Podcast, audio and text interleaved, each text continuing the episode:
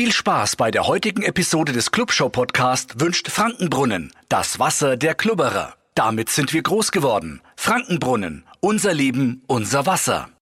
Die Clubshow, der Podcast mit dem leidenschaftlichen Klubberer und Gong 97.1 Moderator Mark Pepperny.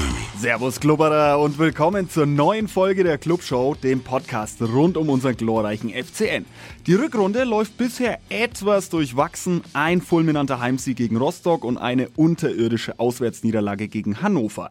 Ich könnte jetzt rumphilosophieren und analysieren und mir die Frage stellen, Woran hatte ich gelegen? Da sagt man nachher natürlich immer, fragt man sich, woran hatte ich gelegen und fragt man sich immer, woran es gelegen hat. Bevor ich hier aber die Rechenschieber zum Glühen bringe, die Taktik auf links ziehe und irgendwelche Spieler analysiere, die uns möglicherweise bald verlassen, habe ich mir lieber einen absoluten Fachmann eingeladen. In der heutigen Folge sprechen wir über Abgänge, Neuzugänge, Gerüchte und die Vorbereitung. Damit ein herzliches Willkommen an meinen heutigen Gast, ein neuer alter Bekannter, der Clubchecker. Servus. Servus und danke, dass ich wieder da sein darf. Ja, sehr gerne. Du, stell dich doch noch mal kurz vor für alle, die jetzt unsere erste Folge noch nicht gehört haben. Ja, ich bin der Clubchecker. Ich bin 42 Jahre alt. Von den 42 Jahren habe ich 35 im Stadion verbracht. Also ich bin schon ein alter Hase, so aus der Generation, wo noch Sarate, Eckstein und Köpke im Stadion unterwegs waren. Hab alles mitgemacht von der Regionalliga über den Pokalsieg hin zu Auswärtsspielen im UEFA Cup. Hatte auch ähm, ja 15 bis 20 Jahre eine Dauerkarte. Also ich bin schon lange dabei und seit dreieinhalb Jahren mache ich eine Instagram-Seite rund um unseren FCN und da mache ich immer wieder den Clubcheck. Du analysierst natürlich Spiele, Spieler, Transfers und alles weitere. Natürlich werde ich auch unter dieser Folge dein Instagram-Profil verlinken, damit dich auch jeder direkt findet. Alle natürlich, die die erste Folge nicht gehört haben, absolute Empfehlung. Und dann sind wir auch schon im Game. Jetzt haben wir die Hinrunde bereits hinter uns, die Winterpause auch vorbei und schon zwei Spiele in der Rückrunde gespielt. Wie ist denn so die Hinrunde gelaufen für dich als Fachmann aus deiner Sicht? Eine schwierige Frage. Die Hinrunde war irgendwie nicht Fisch, nicht Fleisch. Ähm, 24 Punkte, Platz 10. Gefühlt ein Aufwärtstrend nach ähm, ja, 19 Punkten in der Vorsaison, also 5 Punkte mehr geholt. Spielerisch war es nach einigen destruktiven Jahren, so ehrlich muss man sein, schon ein Schritt nach vorne. Man hatte mal wieder Lust, auch Spiele anzuschauen und es war kein Pflichtprogramm. An guten Tagen kann man es sich wirklich äh, schön anschauen. Das Problem ist aber gleichzeitig die fehlende Kontinuität, weil so eine gute Leistung und ein katastrophaler Auftritt sich in der Hinrunde oft abgewechselt haben. Also wir haben auch einige deftige Abreibungen bekommen. 5-1 auf St. Pauli, 4-1 in Karlsruhe, 5-0 daheim gegen Düsseldorf. Das macht es dann schon wieder schwer, irgendwie was Positives aus der Hinrunde rauszuziehen. Und auch im Pokal, Kaiserslautern, da hätte man auch was holen können, da hätte man auch weiterkommen können. Also immer, wenn man den Bock hätte umstoßen können, immer, wenn man vielleicht ins obere Tabellendrittel hätte vorstoßen können, hat man es irgendwie vergeigt. Deswegen nicht Fisch, nicht Fleisch die Hinrunde. Ja, das äh, trifft's ganz gut. Also ich muss auch sagen, ich äh, war sehr, sehr happy, dass Fiello einen wirklich attraktiven Fußball spielen lässt. Und ähm, aber wie du sagst, ja, die Spiele, die du gerade genannt hast, die waren auch äh, tatsächlich sehr, sehr bitter. Da habe ich auch die Hände über dem Kopf zusammengeschlagen. Aber gut, das ist halt Sport, das ist halt Fußball. Aber wie hast du das, ähm, ja, also unsere Tabellensituation zum Beispiel ähm, verfolgt? Also sagst du, das, das geht klar, das ist in Ordnung oder, oder hätte man da auch eher jetzt besser die Hinrunde abschließen müssen? Ja, unterm Strich ist äh, Platz 10 auf jeden Fall ein, ein Tabellenplatz, der, der völlig in Ordnung geht für uns. Wir waren äh, 14 Spieltage in der Hinrunde zwischen Platz 8 und 11 platziert, also nie besser als Platz 8. Wir waren nie im oberen Tabellendrittel, von daher Platz 10 ist der Platz, der uns dann schon auch gerecht wird und unsere Leistung. Dennoch, ich finde, spielerisch war es schon eine Weiterentwicklung. Also dieses 4-3-3 von Christian Fjell macht schon Spaß, äh, erinnert gefühlt auch etwas an die alten äh, Pokalsiegerzeiten und diese guten Saisons unter Hans Meyer, wo wir da vorne auf den Außen Saenko und Wittek hatten. Ich sag mal, Okunuki ist ein Top-Transfer, der hat eine, eine grandiose Hinrunde gespielt, äh, hat sich auch in der Nationalmannschaft gespielt, ähm, auch auf den Zettel von ähm, Interessenten von Celtic Glasgow, meine ich. Und auch Goller hatte gute Ansätze. Ist jetzt noch nicht der treffsicherste Spieler vorm Tor, aber hat auch sonst gute Ansätze gezeigt. Also das 4-3-3 unterm, unterm Strich macht Spaß anzuschauen, aber im Sturmzentrum haben wir halt nach wie vor unsere Probleme. Ja, da ist äh, noch nicht alles äh, so gut gelaufen, sag ich mal. Hangbo ja auch relativ schnell verletzt in der Saison. Und ähm, ja, wir haben uns dann ja eigentlich aus den eigenen Reihen behelfen müssen. Ja, genau. Also wir hatten ja im Sturmzentrum auch Hayashi verpflichtet. Der war jetzt auch noch nicht die erhoffte Verstärkung. Vielleicht auch ähm, erstens, weil er nicht ganz fit war, jetzt schon die ganze Hinrunde über. Ähm, und auch systembedingt hat er sich eher ähm, schwer getan, in unser, in unser Spielsystem einzufinden. Aber du, du sprichst es an. Also man hat sich dann auch in der eigenen Jugend beholfen, hat äh, Julian Kanja hochgezogen, weil er natürlich in der Regionalliga wie am Fließband getroffen hat. Da ist aber auch der Wechsel von Regionalliga in zweite Liga noch ein, ja, ein großer Schritt für ihn, glaube ich. Ähm, hat da natürlich relativ schnell relativ viele Ligen übersprungen und tut sich da auch noch schwer. Das ist ja aber auch äh, nach, also nachvollziehbar. Ich meine, äh, Regionalliga und zweite Liga, das ist ja nicht nur, nicht nur ein kleiner Step, das sind ja Welten. Aber nichtsdestotrotz ähm, gibt ja auch Spieler, die halt eben komplett überzeugt haben. Talent Usun fällt mir da zum Beispiel direkt ein. Ja, klar, also äh, Can Usun ist sicherlich der stärkste Spieler der Hinrunde. Elf Tore, drei Vorlagen in, in Liga und Pokal, ähm, hat einen Marktwert mittlerweile von acht Millionen Euro, ähm, ist sicherlich der wertvollste Spieler, den wir jemals in so jungen Jahren im Kader hatten. Und das sage ich trotz eines Ilkay Gündoğan, den wir äh, schon mal hatten. Und er wird sicherlich der teuerste Transfer ähm, der Vereinsgeschichte werden. Also die Liste der Interessenten ist lange. Dortmund, Bayern, Frankfurt, Brighton, Sevilla, Everton, Fulham. Villarreal jetzt ganz neu, Newcastle und Inter Mailand, also ähm, sprich eigentlich die Creme de la Creme der ganzen europäischen äh, Vereine klopft hier an und ich gehe davon aus, dass er uns, also er wird uns sicher verlassen, das äh, ist in Stein gemeißelt und ich gehe von 10 Millionen plus X aus. Sicherlich werden wir da auch an einer an einem weiteren Transfer dann beteiligt werden oder irgendwelche Boni noch bekommen. Also das wird für uns sehr lukrativ und er wird uns sanieren.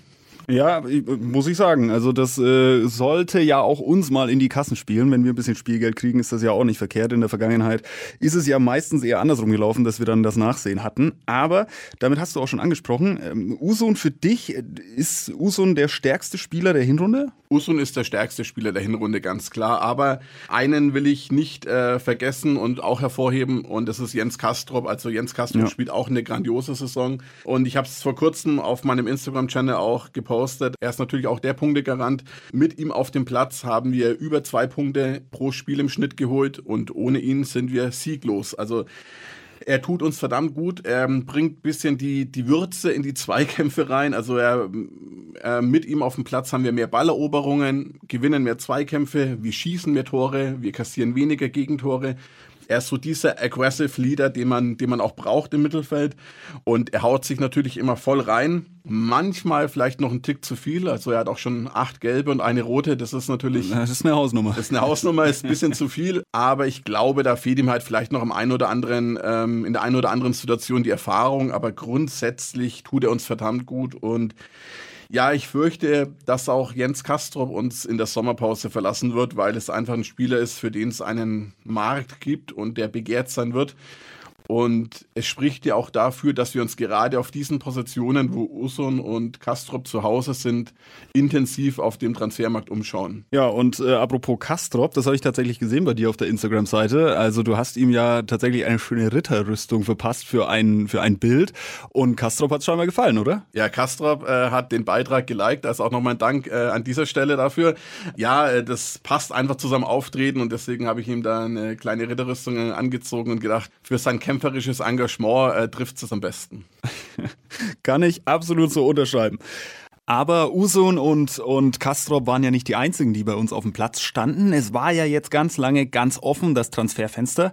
Beziehungsweise es ist sogar eigentlich immer noch offen. Wir laden diese Folge ja am Donnerstag hoch. Das heißt, bis heute Abend kann theoretisch alles passieren. Und einiges ist ja auch schon passiert. Ähm, Nene Brown zum Beispiel geht nach Frankfurt, hat schon unterschrieben, wird uns bis Ende der Saison noch ausgeliehen, aber auch weitere bittere Abgänge. Ähm, was ist denn da vielleicht der bitterste für dich? Denn es stehen ja auch sehr große Namen auf dem Zettel. Zettel. Ja, menschlich äh, ein Abgang, der wehtut, ähm, ist der Abgang von äh, Mats Möller-Deli. Ist ein ganz feiner Kerl, war sehr beliebt hier und ich habe ihm immer gern zugeschaut. Das war halt so ein typischer Zehner, ähm, den wir lange nicht in den Reihen hatten und ja, war einer meiner Lieblingsspieler, ganz klar. Sportlich allerdings in den letzten ein, zwei Jahren schwierig zu bewerten. An guten Tagen hat er seine Gegner immer noch zur Verzweiflung gebracht, hat noch einen Haken und noch einen Haken geschlagen. An schlechten Tagen war es oft leider aber auch die äh, brotlose Kunst und er hat irgendwie nicht mehr so richtig in unser System gepasst und es war halt dann unter dem Strich doch nicht effektiv genug. Er hatte einfach zu wenig Scorerpunkte und wenn die Zahlen stimmen, die so durch die Gazetten gingen, dass wir wirklich noch 1,4 bis 2 Millionen äh, bekommen, dann war es ein finanziell sehr lukrativer ähm, Transfer. Von daher menschlich absolut schade, sportlich irgendwo nachvollziehbar und finanziell am Ende des Tages auf jeden Fall lukrativ. Wir hatten aber noch eine Reihe von anderen Transfers. Ähm, Nene Braun hast du schon angesprochen. Natürlich ein kometenhafter Aufstieg nach der Kreuzbandverletzung von Tim Handwerker.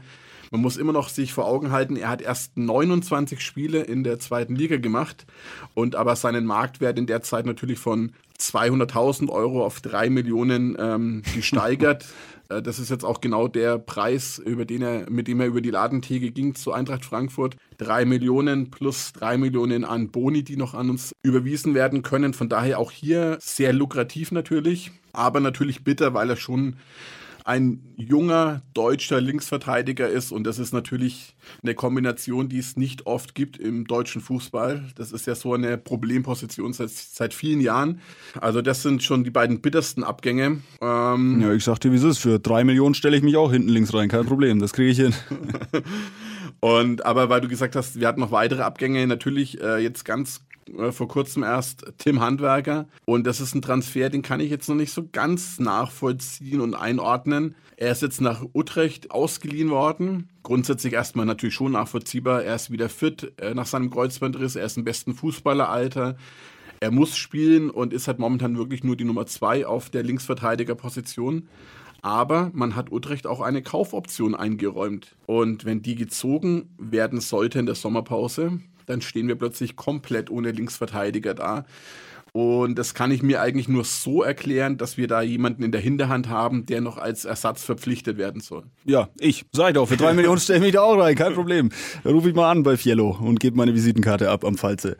Nee, aber ist schon, ähm, wie du sagst, ja, das ist halt sehr, sehr bitter. Vor allem finde ich Nene Brown nicht nur als Spieler überragend, sondern auch menschlich. Also ich meine, ähm, ich hatte persönlich, muss ich an der Stelle, noch nie Kontakt mit ihm, aber alles, was man so sieht, von Interviews über, über irgendwelche Online-Auftritte, äh, der, der, der sieht schon aus wie ein netter Dude, mit dem ich auch in der Kneipe mal eins trinken würde. Sag ich dir, wie es ist. Ja gut, äh, Brown und Usman sind ja auch gute Kumpels und sind beide bodenständig. Von daher, ähm, ja, kann ich dir absolut recht geben. Ähm, ich glaube schon ein cooler Typ und er haut sich ja auch in der Rückrunde nach wie vor voll für unseren Club rein. Also er ist jetzt keiner, der hier mit dem Kopf woanders ist, sondern ich glaube schon, der wird bis zum letzten Tag alles für uns geben. Das hoffe ich doch. Aber es gibt ja auch noch weitere Abgänge, zum Beispiel auch der Ferner. Muss man sagen, ja, gespaltene, gespaltene äh, Meinungen zum Herrn der Ferner. Ja, äh, Christoph der Ferner war irgendwie ein großes Missverständnis für beide Seiten, glaube ich. Von daher ist es jetzt ein folgerichtiger und nachvollziehbarer Transfer. Man muss an der Stelle noch sagen, er hatte irgendwie nie so richtig ähm, eine faire Chance bekommen, weil man hat ihn verpflichtet von Dynamo Dresden, wo er damals, ich glaube, 15 Tore geschossen hat. Und ähm, die Tore hat er im Strafraum gemacht und nach Flanken gemacht. Und ich glaube, wir hatten letztes Jahr die viertwenigsten Flanken der Liga und in diesem Jahr die wenigsten Flanken der Liga. Also unser Spielsystem passt halt mal so gar nicht zu der Ferner. Von daher hat er es natürlich auch verdammt schwer gehabt, äh, überhaupt überzeugen zu können. Man muss natürlich auch unterm Strich schon sagen, wenn er gespielt hat und wenn er auch mal über längere Zeit in der Startelf war, dann war das oft schon auch dürftig. Aber es hat halt nicht zusammengepasst. Von daher ist es jetzt erstmal ähm, folgerichtig, dass er zu Fortuna Düsseldorf ausgeliehen wurde und dann muss man halt mal schauen, äh, wie es dann im Sommer aussieht, ob er dann zurückkommt oder dann vielleicht endgültig wechseln wird. Ja, ich wollte dem Herrn da ferner jetzt auch nicht zu nahe treten, aber ich äh, muss auch sagen, also, also ich will damit nicht sagen, dass ich es besser gemacht hätte, aber es gab schon Situationen, wo ich dann wirklich auch die Hände über dem Kopf zusammengeschlagen habe. Aber so ist halt der Fußball. Ja, du bist ja schon als Linksverteidiger eingeplant. Ja, stimmt. Also Im Sturmzentrum wird es dann knapp finden mit dir. Ach, Ach naja, ich bin, ich bin äh, tatsächlich kann ich äh, sehr, sehr schnell und sehr lange sprinten. Also ich kriege das hin, Linksverteidiger und Stürmer. Ich spiele beide Positionen. nee, kurzer Scherz an der Seite. Aber wir haben ja tatsächlich auch neue Verpflichtungen, die vielleicht diese Position dann kleiden könnten. Andersen zum Beispiel. Was sagst du dazu? Der ist ja auch jetzt zum Falze, zum Club gewechselt. Ja, Sebastian Andersson äh, hat in der Vergangenheit natürlich schon äh, viele gute Jahre gehabt in Deutschland. Bei Kaiserslautern, bei Union Berlin hat er schon überzeugt und natürlich in Köln war es dann ein bisschen dürftiger mit seiner Leistung. Da hat er aber immerhin dazu beigetragen, Köln in der Klasse, also in der Bundesliga zu halten. Ähm, man geht jetzt wenig Risiko ein. Man hat ihn in der Vorbereitung jetzt testen können, man hat sich ein Bild von ihm machen können. Er bringt halt eine andere Spielweise in unseren Kader hinein. Er ist ein anderer Spielertyp als Hayashi, Lohkemper oder Usun, die im Sturmzentrum vielleicht seine Konkurrenten sind. Und er kann einen Ball festmachen. Das ist was ganz Wichtiges, was uns so als Attribut gefehlt hat. Auch der Ferner konnte das nicht. Und er schafft damit Freiräume, zum Beispiel für Usun oder eben für andere Spieler. Er kann ähm, den Ball so lange festmachen, bis die Mannschaft nachrückt und dann verteilen. Von daher bringt er so eine, eine andere Spielweise in unser System hinein. Man geht wenig Risiko ein. Ähm, ich denke, er wird auch auf der Kostenseite nicht zu teuer sein. Von daher, ja, finde ich eigentlich einen ganz guten Transfer. Und man muss sagen, im heißesten Achteck der Liga gegen Rostock, das erste Rückrundenspiel, hat er ja auch ein bockstarkes äh, Debüt gegeben für uns, würde ich behaupten. Ja, zumindest sehr ordentlich, hat er auch zwei gute Torchancen. Also das war zumindest ein Debüt, wo man gut darauf aufbauen kann. Und es gibt ja natürlich nicht nur in Stein gemeißelte Transfers, sondern natürlich äh, die Gerüchteküche ist am Brodeln. Da habe ich einige spannende Gerüchte gelesen. Ähm, kannst du da irgendwas dazu sagen, was denn vielleicht dein Lieblingsgerücht ist, wenn man so nennen will? Ja, wenn wir zu Gerüchten kommen, natürlich ähm, wäre es toll, wenn äh, Franz Kretzig, der gerade bei den Bayern spielt, ausgeliehen werden könnte. Dieses Gerücht gibt es, dass er für 18 Monate äh, zum Pfalzner Weiher kommen soll. Er wäre ein Spielertyp, der Linksverteidiger und im defensiven Mittelfeld spielen kann. Also das wäre natürlich schon auf zwei Positionen eine gute Alternative. Und ich habe auch gehört, dass da tatsächlich was dran sein soll. Es hakt tatsächlich, und das ist ein kleiner Fun-Fact am Rande, daran, ob der Transfer von Alfonso Davis von Real Madrid äh, zu den Bayern stattfindet oder nicht. Also muss man sich mal auf der Zunge zergehen lassen. Eine Spielerverpflichtung bei uns äh, hängt daran, ob Real und Bayern äh, sich einig werden. Wobei man auch noch sagen muss, die Bayern haben gerade natürlich schon eine große Verletzungsmisere und ob sie Kretzig dann gehen lassen werden, ist schon fraglich. Aber ansonsten, glaube ich, hätten wir gute Chancen, ihn zu verpflichten. Kommt ja aus unserer Jugend und hat im Übrigen im gleichen Jugendverein gespielt wie ich. Ah ja, da schau her. Bayern München und Real Madrid noch nie gehört, aber finde ich schön, dass äh, du und Kretzig beide quasi was aus euch gemacht habt. Bei beiden schlägt das Herz immer noch für den Fußball. Und mein persönliches Lieblingsgerücht ist, tatsächlich weiß ich gar nicht, ob das schon vom Tisch ist, aber Luca Kerber von Saarbrücken steht vor Vertragsende und wir sind da angeblich dran interessiert. Finde ich sehr, sehr spannend, weil Saarbrücken, mal ganz ehrlich, hatte irgendwie niemand auf dem Schirm, bevor sie im DFB-Pokal jetzt richtig rasiert haben. Und ich muss sagen, ich habe ja jetzt lange in, in, ähm, in, im Saarland gelebt, finde das eigentlich eine schöne Sache. Also keine Ahnung, ob wir ihn brauchen können. Ich glaube, ich habe Luca Kerber noch nie spielen sehen, aber ich finde dieses Gerücht eigentlich, das ist mein Lieblingsgerücht. Bei Luca Kerber soll es ja angeblich recht schnell gehen. Also er soll ja noch in der Winterpause kommen. Okay. Also eigentlich, äh, ja, vielleicht steht er gerade schon vor der Tür, weil ähm, es ist ja nicht mehr lange möglich. Ähm, Luca Kerber ist ein Mann fürs zentrale Mittelfeld und auch ein junger, äh, talentierter deutscher Spieler, der sicherlich da für Furore noch sorgen wird. Auch an ihm sind viele andere Vereine interessiert. Und er wäre ja nicht der erste Spieler, der den Weg von Saarbrücken nach Nürnberg ähm, macht. Mike Franz und äh, Philipp Wolscheid als Beispiel genannt, sind da Spieler, die das schon mal gemacht haben und danach groß rauskamen. Ja, natürlich. Sie haben ja auch zum Club gewechselt und nicht von uns weg. Neben sämtlichen Spielern, die du natürlich in- und auswendig kennst und, und bis ins kleinste Detail analysiert hast, gibt's natürlich aber auch Spieler, die selbst dir nichts sagen, oder? Ja, das äh, aktuell größte Gerücht vor allem. Also Luca Marseilla von Viktoria Köln ist gerade im Gespräch und soll verpflichtet werden. Den kenne ich tatsächlich nicht. Ich muss mir auch fairerweise gestehen, dass ich mich mit der dritten Liga nicht so auseinandersetze. Zum Glück. ähm, aber grundsätzlich ist das natürlich ein Spieler, der in unser Beuteschema passt, weil wir müssen uns in der dritten Liga umschauen wir müssen dort Talente und gute Spieler heraussuchen und verpflichten.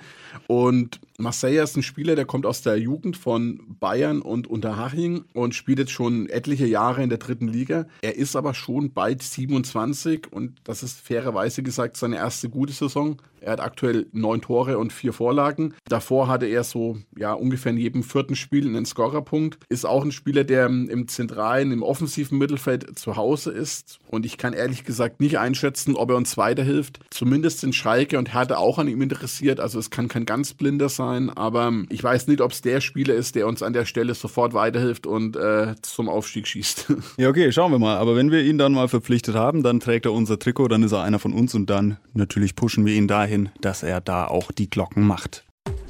Werbung. Als ich damals noch als kleiner Stöpske für die Bambinis bei uns im Dorf übers Feld gestolpert bin und später dann auch ja, doch zugegeben, für die erste bin ich auch immer noch gestolpert. Nichtsdestotrotz hat mir mein Papa jedes Spiel eine Flasche Frankenbrunnen in die Sporttasche gelegt. Und heute ist das ähnlich. Egal, ob ich unserem Club von der Couch aus die Daumen drück oder im Max-Morlock-Stadion 90 Minuten Gas gebe und mitfieber. Frankenbrunnen sorgt mit seinem klaren Geschmack und seiner erfrischenden Wirkung einfach immer wieder für neuen Schwung. Frankenbrunnen, das Wasser der Glubberer. Unser Leben, unser Wasser. Das würde ich auch meinen Kids in die Tasche legen. Aber wir müssen trotzdem nochmal über Gerüchte auch in die andere Richtung äh, sprechen. Zum Beispiel ähm, gibt es ja auch mögliche Abgangsgerüchte. Was, was äh, gibt denn die, die Gerüchteküche daher? Ja, momentan drei Spiele, die noch so als möglicher Abgang im Raum stehen. Das ist ähm, einmal Johannes Geis. Er ist wahrscheinlich unser Großverdiener aber im defensiven Mittelfeld nur noch die Nummer zwei hinter Florian Flick, hat auch nur 13 Prozent der möglichen Einsatzminuten in dieser Saison absolviert. Der Abgang gäbe uns finanziellen Spielraum und sportlich würde er uns wahrscheinlich nicht groß schwächen. Wobei, wir bräuchten hier schon eine Alternative im defensiven Mittelfeld, weil da wird es langsam dünn, nachdem man auch ähm, Ali Lune nach Klagenfurt abgegeben hat. Ja, nach Österreich, das habe ich auch gesehen. Ähm, ist aber nur verliehen, so viel ich ähm, mitbekommen habe.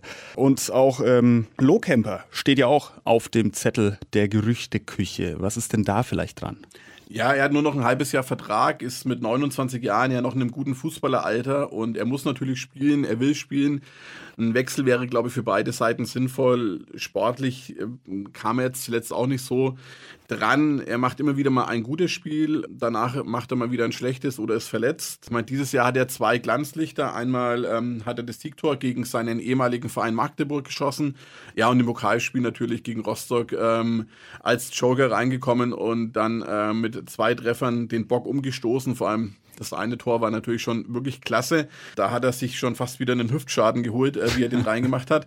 Von daher, ja, also er ist natürlich schon ein möglicher Abgang. Und wenn man noch äh, ein paar Kröten holen möchte, dann muss man ihn jetzt äh, noch verkaufen. Und das gleiche gilt für Thailand Duman. Er ist auch relativ häufig verletzt oder eben sportlich gerade nicht in der Lage, ähm, uns weiterzuhelfen. War nur sechsmal in dieser Saison in der Startelf keiner, der uns hundertprozentig weiterhilft, auch wenn er an einem guten Tag wirklich mal einen raushaut und äh, eine, eine, grandiose Leistung abliefert. Und man hat gehört, er möchte schon wechseln, also er ist da gesprächsbereit, aber nur bei einem lukrativen Angebot. Ja, und das macht es natürlich ein bisschen schwierig an der Stelle, weil er halt zuletzt relativ selten im Schaufenster stand.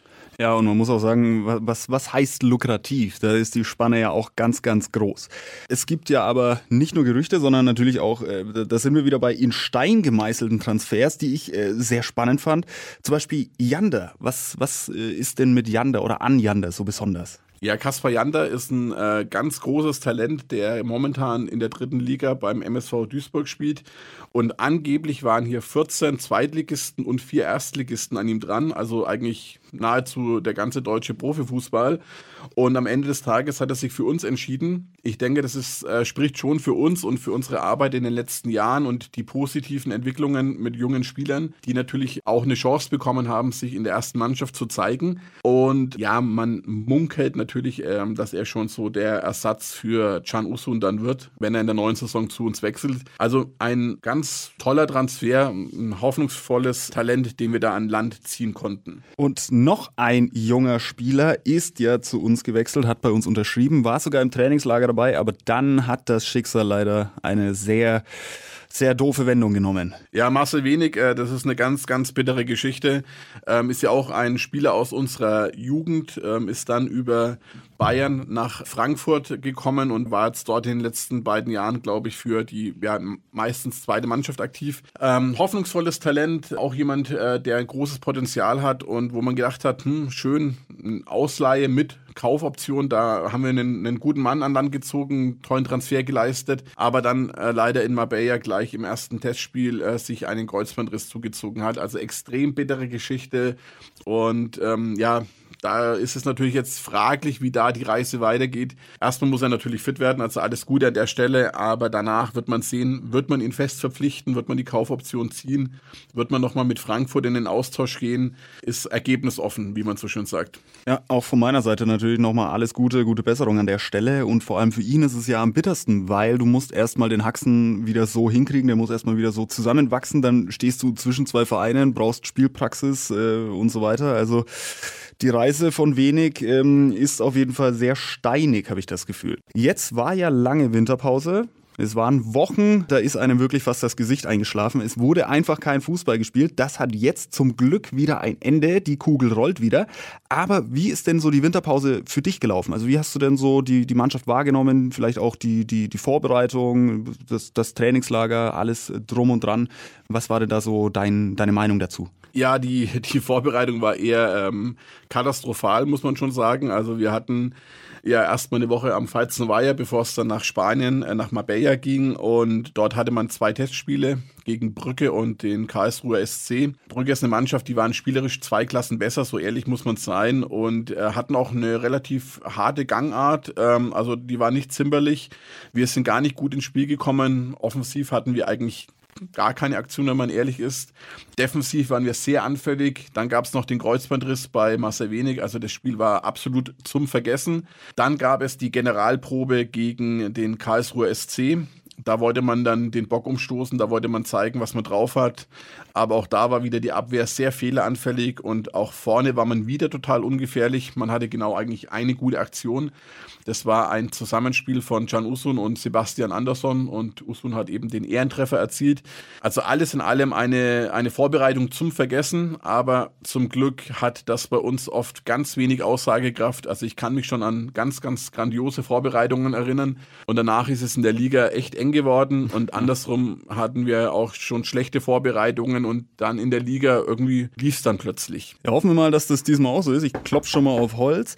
Und äh, man muss ja auch sagen, also ich persönlich, ich, ich kann das nicht einschätzen. Ich bin kein Trainer, weder, weder Kreisliga noch Bundesliga. Aber was hältst du denn generell von einem Trainingslager in Spanien bei fast 30 Grad plus, wenn du hier spielst bei minus 5 Grad? Also ich für meinen Teil finde, das passt doch nicht zusammen. Du kommst zurück, deine Muskeln, alles, du, du bist doch überhaupt, du, du rennst doch gegen eine Wand. Ja, da kann ich mich jetzt leider recht schwierig hineinversetzen, weil ähm, ich persönlich habe leider nicht auf dem Niveau spielen dürfen um überhaupt ein, so, ein, so ein Trainingslager ähm, genießen zu dürfen. Aber grundsätzlich gebe ich dir natürlich schon recht. Ähm, es gibt ja auch Trainer, die dann immer gesagt haben, wir bleiben zu Hause, wir gewöhnen uns an die Temperaturen und an den harten Boden, der momentan hier in Deutschland vorherrscht und äh, absolvieren die Vorbereitung zu Hause. Von daher, ja, gibt es sicherlich für beide Wege äh, Vor- und Nachteile. Ja, aber Fiello ist ja auch ein, finde ich, überragender Trainer, von dem her wird er sich schon was dabei gedacht haben. Da lassen wir ihn mal machen. Und jetzt der Rückrundenstart steht vor der Brust, beziehungsweise zwei Spiele haben wir schon gespielt. Ein Sieg, eine Niederlage. Wie ist denn da so deine Meinung dazu? Ja, die beiden Spiele sind eigentlich so ein Spiegelbild der gesamten Hinrunde. Ich hatte es eingangs schon erwähnt. Ein guter Auftritt und ein katastrophales Spiel äh, wechseln sich oft ab und auch so war es jetzt hier wieder zum Rückrundenstart. Am 18. Spieltag kam jetzt Rostock ins Max-Morlock-Stadion und das war ein ganz souveräner Sieg. Rostock hatte gar keine Chance. Wir haben ein Traumtor durch Usun gemacht. Dann hat er einmal noch seine Kaltschnäuzigkeit aufblitzen lassen und hat den Doppelpack geschnürt. Castro hat noch einen Treffer äh, beigetragen. Rostock war total harmlos. Ehrlicherweise aber wahrscheinlich kein Gradmesser. Die werden Abstiegskandidat bis zum Schluss bleiben, meiner Meinung nach. Und dann ja jetzt am vergangenen Freitag das Auswärtsspiel in Hannover und das war dann mit der gleichen Startelf eine, eine Katastrophe. Man war extrem unterlegen in der ersten Halbzeit chancenlos. Man hätte mit vier, fünf Toren Unterschied auch in die Pause gehen können. Hat am Ende 3 zu 0 verloren, war noch gut bedient mit dem Ergebnis, hatte noch drei Aluminiumtreffer, die uns noch Gegentore gerettet haben. Selbst hatten wir nur eine Chance, war auch ein Alu-Treffer durch, durch Can Uso natürlich wieder, wer denn sonst. Von daher ein, ein katastrophaler Auftritt und man hat sie danach auch gelesen, also die Spieler selbst wissen ja auch nicht, woran es liegt. Die können es sich ja auch nicht erklären, warum wir es nicht schaffen, Kontinuität reinzubringen. Und ich hoffe, dass sich jetzt wieder abwechselt und wir nach einem schlechten Spiel vielleicht wieder ein gutes Spiel absolvieren. Ja, folgerichtig wäre jetzt natürlich in dieser Reihenfolge auch der zweite Heimsieg. Da hat vielleicht der VfL Osnabrück noch ein, ja, ein bisschen was dagegen, ein Wörtchen mitzureden. Die kommen jetzt am Samstag und gastieren hier im heißesten Achteck der Liga. Was kommt denn da so auf uns zu? Ja, erstmal ein abgeschlagener Tabellenletzter mit nur zehn Punkten und ein Team, was dann damit mit dem Rücken zur Wand steht. Und ich glaube, genau das ist das, was sie extrem gefährlich macht. Also von Osnabrück erwartet keiner mehr was. Von uns erwartet jeder Wiedergutmachung und einen Sieg natürlich. Und Osnabrück kann alles oder nicht spielen. Also das ist ein Ritt auf der Rasierklinge. Aber äh, solche Geschichten schreibt ja immer der Fußball, sagt man. Es äh, kostet wieder ein Zwickel ins Phrasenschwein, aber an der Stelle zahle ich den gerne. Tabellenschlusslich bist du ja auch nicht von ungefähr. Also da musst du ja auch selbst ein bisschen aktiv ähm, große Chancen liegen lassen, vielleicht das ein oder andere Spiel auch aus der Hand geben. Jetzt äh, ist das trotzdem unser Gegner. Du darfst natürlich einen Gegner nie unterschätzen, aber was würdest du denn der Mannschaft so mit auf den Weg geben? Wie sollten sie denn da vielleicht dagegen halten oder auflaufen jetzt am Samstag? Ja, als erstmal muss ich dir natürlich recht geben wenn man nach 19 Spieltagen nur 10 Punkte hat, dann steht man schon auch irgendwie zurecht da unten drin. Aber Osnabrück ist nicht so schlecht, wie, wie die Tabellensituation vielleicht aussieht. Sie haben immerhin sechs ihrer elf Niederlagen nur mit einem Tor Differenz verloren. Und hin und wieder hatten sie schon auch gute spielerische Ansätze. Also das ist noch kein leichtes, das ist kein leichtes Spiel, das ist noch nicht gewonnen. Und ja, was würde ich der Mannschaft mit auf den Weg geben? Dass sie wieder daran anknüpfen, äh, wo sie gegen Rostock aufgehört haben, an die spielerischen Mittel glauben, die wir definitiv in unseren Reihen haben. Also gerade über die Außenspieler, über Okunuki, über Goller, vorne wieder den Anderson haben, der im Rostock-Spiel präsent war, der Bälle festgemacht hat, der Usun und Kastrop Freiräume beschert hat. Und defensiv müssen wir halt einen Zugriff finden. Das ist uns gegen Hannover gar nicht gelungen. Wir waren nicht in den Zweikämpfen drin, wir waren nicht präsent. Das muss sich wieder ändern und dann denke ich schon, dass wir gegen Osnabrück eine gute Chance haben, drei Punkte im Max-Morlock-Stadion zu behalten. Ja, mein Trainer hat früher immer gesagt, zu Beginn steht es 0-0. Es ist prinzipiell alles offen. Gucken wir mal, lassen wir uns mal überraschen, was da unser Club aufzaubert am Samstag. Dann hätte ich noch eine etwas private Frage, denn ich verfolge dich ja wirklich auf deinem Instagram-Profil, bin großer Fan. Wie gesagt, ich verlinke es hier unter der Folge. Du warst jetzt vor kurzem unterwegs in Barcelona. War das äh, auf, auf Scouting-Tour? Hast du geguckt, ob wir da vielleicht vom Barca den einen oder anderen Spieler abluchsen können? Oder was genau hast du da gemacht? Ja, ganz genau. Also es war natürlich äh, nur aus äh, Instagram-Gesichtspunkten eine, eine Reise nach Barcelona. Nee, es war ein privater Trip, aber natürlich äh, habe ich es mir nicht nehmen lassen, dann am Camp Nou vorbeizufahren, das gerade general saniert wird. Das ist eine Großbaustelle für die nächsten Jahre, so wie das aussah. Und ich habe leider aber keinen Spieler mit dem Gepäck äh, gehabt. Also ich hätte Ilkay gerne mit zurückgebracht, aber ich glaube, das wird noch ein paar Jahre dauern, bis er nochmal unser rot-schwarzes Trikot überstreift. Aber sag niemals nie. Vielleicht. Ich äh, klingel mal durch. Vielleicht hat er ja Bock, vielleicht hat er ja nichts vor und äh, dann äh, läuft er wieder für uns auf. Ich war tatsächlich mal im Cup. Äh, da haben wir damals den Junggesellenabschied von meinem Cousin gefeiert. Ich muss sagen, das ist ein Stadion, das ist einfach, ähm, es ist einfach Tradition pur. So blöd wie es klingt. Ich weiß nicht, wie die es umbauen oder was es dann werden soll, aber ich lasse mich überraschen. Das äh, geht geht vermutlich noch die nächsten fünf, sechs Jahre bestimmt. Ich kann es dir wirklich nicht genau sagen, aber es sah nach einer Großbaustelle aus. Aber es soll ein schöner Fußballtempel werden. Und naja, Max-Morlock-Stadion soll ja auch umgebaut werden. Also ich hoffe, dass es äh, ein ähnliches Niveau dann annehmen wird. Spielerisch haben wir das Niveau von Barca schon, würde ich an der Stelle unterschreiben. Aber ja, tatsächlich, Stadionumbau FCN ist ein großes Thema. Ich bin auch dran, liebe Hörer. Ich bin tatsächlich sehr dran, um euch in irgendeiner Folge natürlich auch über den Umbau zu informieren. Was ist geplant? Was, wann, wie, wo und warum umgesetzt werden soll. Dahingehend äh, kann ich oder muss ich euch aktuell an dieser Stelle noch enttäuschen, aber ich bleibe natürlich weiterhin dran und ihr kriegt jeden Donnerstag vor den Heimspielen natürlich alle Infos rund um unseren glorreichen FCN. Und noch eine private Frage hinterher. Du, du bist absoluter Fußballfachmann, hast so viele Spieler in deinem Leben schon analysiert. Kriegen wir mich noch in die Bundesliga? Also, wenn ich mich. wenn das schon so anfängt. wenn ich mir das so anschaue, ich glaube, du bist auch nicht mehr das allerjüngste Semester. Also, äh, Ach. Es könnte eng werden, vielleicht äh, dann eher an der Dartscheibe, aber auf dem Fußballplatz glaube ich nicht daran, ganz ehrlich. Ach ja, schauen wir mal, schauen wir mal. Auch da, sag niemals nie. Aber dann, danke dir auf jeden Fall, Clubchecker, für deine Zeit. Hast du denn noch abschließende Worte? Ja, vielen Dank nochmal, dass ich dabei sein durfte. Hat mir wieder sehr viel Spaß gemacht und ich würde mich natürlich freuen, wenn ihr alle meinen Instagram-Account abonniert und mir folgt und ein treuer Fan auf meinen Blog werdet. Dankeschön. Die Clubshow ist ein Podio Original Podcast. Idee und Moderation Mark Pepperny. Produktion Mark Pepperny mit Unterstützung des Funkhaus Nürnberg. Gesamtleitung Podio Patrick Rist. Alle Podio Podcasts findest du auf podio.de, in der kostenlosen Podio App und überall dort, wo es Podcasts gibt. Podio. Podcasts für dich aus deiner Region. Euer Clubshow-Podcast wurde präsentiert von Frankenbrunnen, dem Wasser der Klubberer. Damit sind wir groß geworden. Frankenbrunnen, unser Leben, unser Wasser.